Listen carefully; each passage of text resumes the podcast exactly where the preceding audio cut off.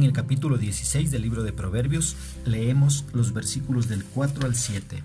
En la traducción latinoamericana la palabra del Señor dice, Yahvé hizo todo con un propósito, y al mismo malvado para el día del castigo. Yahvé detesta el corazón altanero, no podrá quedar sin castigo. Con la bondad y la fidelidad uno repara sus faltas, pero con el temor de Yahvé se aleja del mal.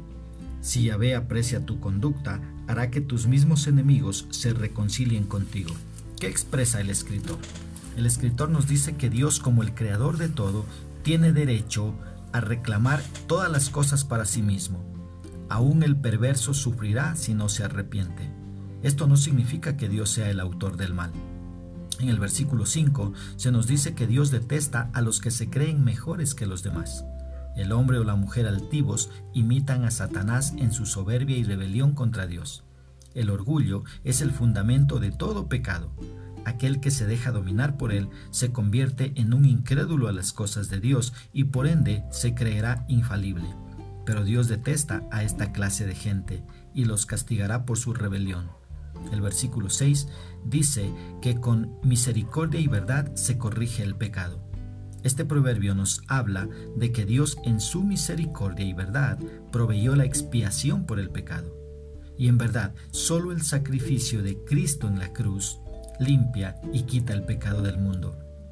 Dice también este proverbio, ahí en la segunda parte del versículo 6, dice, y con el temor de Jehová los hombres se apartan del mal.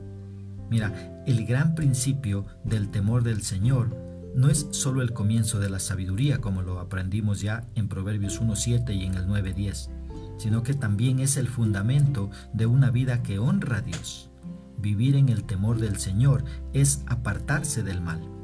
El versículo 7 nos enseña que cuando una persona vive honrando a Dios, Dios se encarga de apaciguar a los que lo ven como enemigo. Vemos así que una de las bendiciones de Dios para el hombre o la mujer que viven una vida agradable a Dios es darles paz con los demás, incluso con sus enemigos. ¿Cómo podemos aplicar esta porción bíblica a nuestra vida? Primero, reconociendo que Dios es el Creador y que nosotros no somos más que barro en manos del alfarero. Una segunda aplicación, mirando a los demás como superiores a nosotros, por más que tengamos mejor estudio o más dinero y cosas materiales que los demás. Este es un principio de humildad. Veamos a los demás como superiores a nosotros. Una tercera aplicación. Vivamos honrando a Dios con todo lo que hacemos y Dios se encargará de la gente que no nos quiere. Que Dios nos enseñe a alimentarnos diariamente de su palabra.